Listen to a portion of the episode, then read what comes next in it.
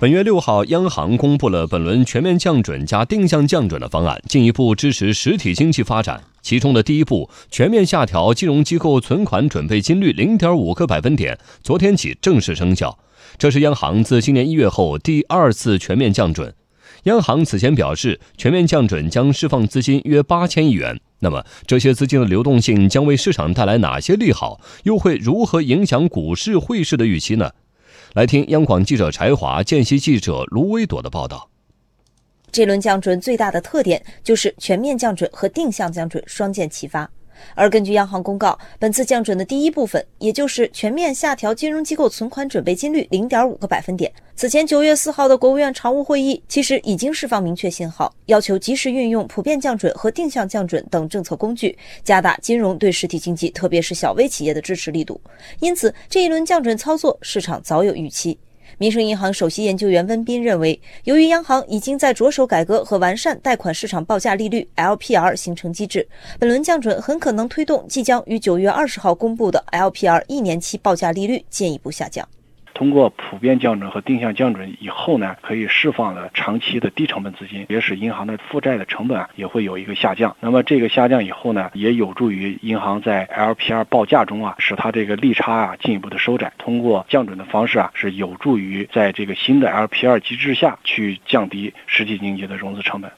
当然，整个降准方案还有第二部分。对只在省级行政区域内经营的城市商业银行定向下调存款准备金率一个百分点，将于十月十五号和十一月十五号分两次实施到位，每次下调零点五个百分点。文明认为这两者搭配使用，可以有效防止资金大水漫灌。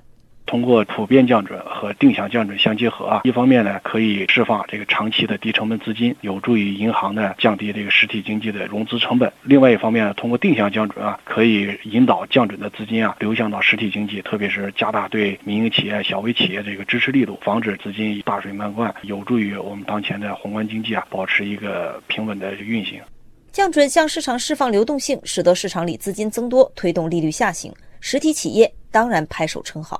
不过，多出来的钱会不会借到流向房地产等领域？这样的问题算得上是老生常谈，但一直都是半生的忧虑，挥之不去。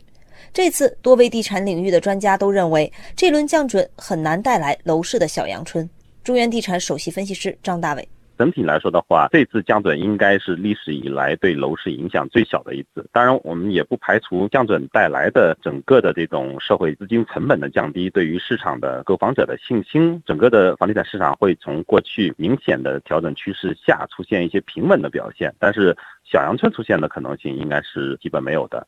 不过，作为对各类消息反应最为敏感的资本市场，本次降准给 A 股投资者带来了更多信心。在降准消息发布后，九号开盘的市场立即呈现普涨态势，上证综指回归三千点上方。业内人士认为，实施降准将降低资金成本，促进企业盈利改善，从而增加市场的预期和信心，也有利于高杠杆行业的估值水平提升。温彬认为，此举还构成对债市的进一步利好。降准后啊，银行呢加大对信贷的投放，当然主要也是流向到实体经济。那么此外还会有一部分的资金啊，会配置到像债券，包括利率债啊、信用债啊，都会增加这个配置。所以呢，降准呢是对债市啊应该是带来一个利好。不过，对于购买货币基金等的投资者来说，降准意味着市场里资金供给的增加，钱多了，使用它的成本，也就是很多货币基金的利率可能随行就市趋于下降。